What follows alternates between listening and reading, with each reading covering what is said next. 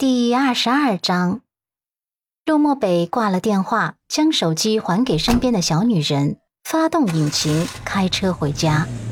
阮南希就这么眼睁睁的看着自己被打劫了。可是被自己老公打劫这种事，她有苦不能言呐。车开出停车场两分钟后，停车场暗处有一抹高挑的身影，对着他们离去的方向狠狠的瞪眼。女子戴着帽子和口罩，遮住了面容，从病房一直跟随着阮南希，那双眼眸中流露出的是满满的嫉妒和怨恨。良久之后，他的身影才隐匿到黑暗当中。陆宅，中规中矩的方形建筑，在月光的笼罩下更显巍峨大气，充分体现了。这处宅子的低调奢华，阮南希今天已经来过一次了，可此刻面对这里，还是觉得有些别扭。这就开始婚后生活了。藏金花纹的铁艺大门随着车身的靠近而缓缓打开。陆漠北率先下车，简单的将西装外套搭在手臂上，踩着闪如细钻的地灯走进去。阮南希却还赖在车内。这就变成陆家新媳妇儿了，不习惯呢，不适应呀。陆漠北走了几步后，发现车内的小女人并没有跟上来，他拢了拢眉心，又折回来，在车窗上敲了敲。车窗落下一条缝隙后，他淡淡的嗓音传进来：“鹿晗，就是白天给你介绍的我妹妹，不过她有一个爱好。”她喜欢养藏獒。他故意拖长尾音，夹杂着夜风的冷意，瞬间就让阮南希脊背一凉。眼前浮现出藏獒的凶狠模样后，他宛如夏日荷叶上的一颗露珠，一下子跳下车，追上男人的脚步。陆漠北余光看见身边的那么小身影，唇角微微的上扬，眸底闪过一丝暖意。大厅内，水晶灯的光芒倾洒一地，温暖了周遭，却温暖不了空气中的冷凝。叶婉柔和鹿晗都没睡，似乎在等他。阮南希心底咯噔咯噔的，天这么晚了，他好累呀，不会又要撕他吧？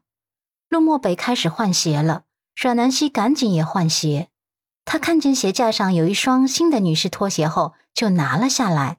谁知道白天一直没开口的鹿晗，这个时候开口了：“那是我的，请不要随便动别人东西。”阮南希内心狠狠的给他打了一个差评，真是小家子气，用一双拖鞋做文章。不过呢，表面上他还是小白兔一般的微笑。哦，那对不起啦，我不知道是你的，我这就还回去。还回去之后就尴尬了，因为鞋架上就故意放了两双拖鞋，一双陆漠北的男士拖鞋，一双新的女士拖鞋，而他又是初来乍到，肯定不知道其他的拖鞋放在什么位置，所以嘛，这就是刁难呐。他总不能光脚吧？看着叶婉柔和鹿晗那冷冷的眸光，他泪奔。不过呢。好在他脑瓜子转动得快，赶在陆漠北换鞋之前，白嫩的小脚丫子就伸到了他大大的拖鞋里面。他笑容灿烂，那我就穿陆先生的吧。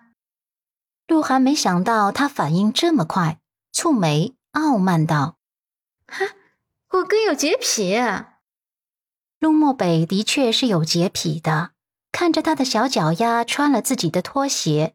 他饱满的眉头蹙了蹙，他的皮肤很白，白的宛如牛奶，小脚又比较小，穿在他的拖鞋中有些违和，可又不那么违和。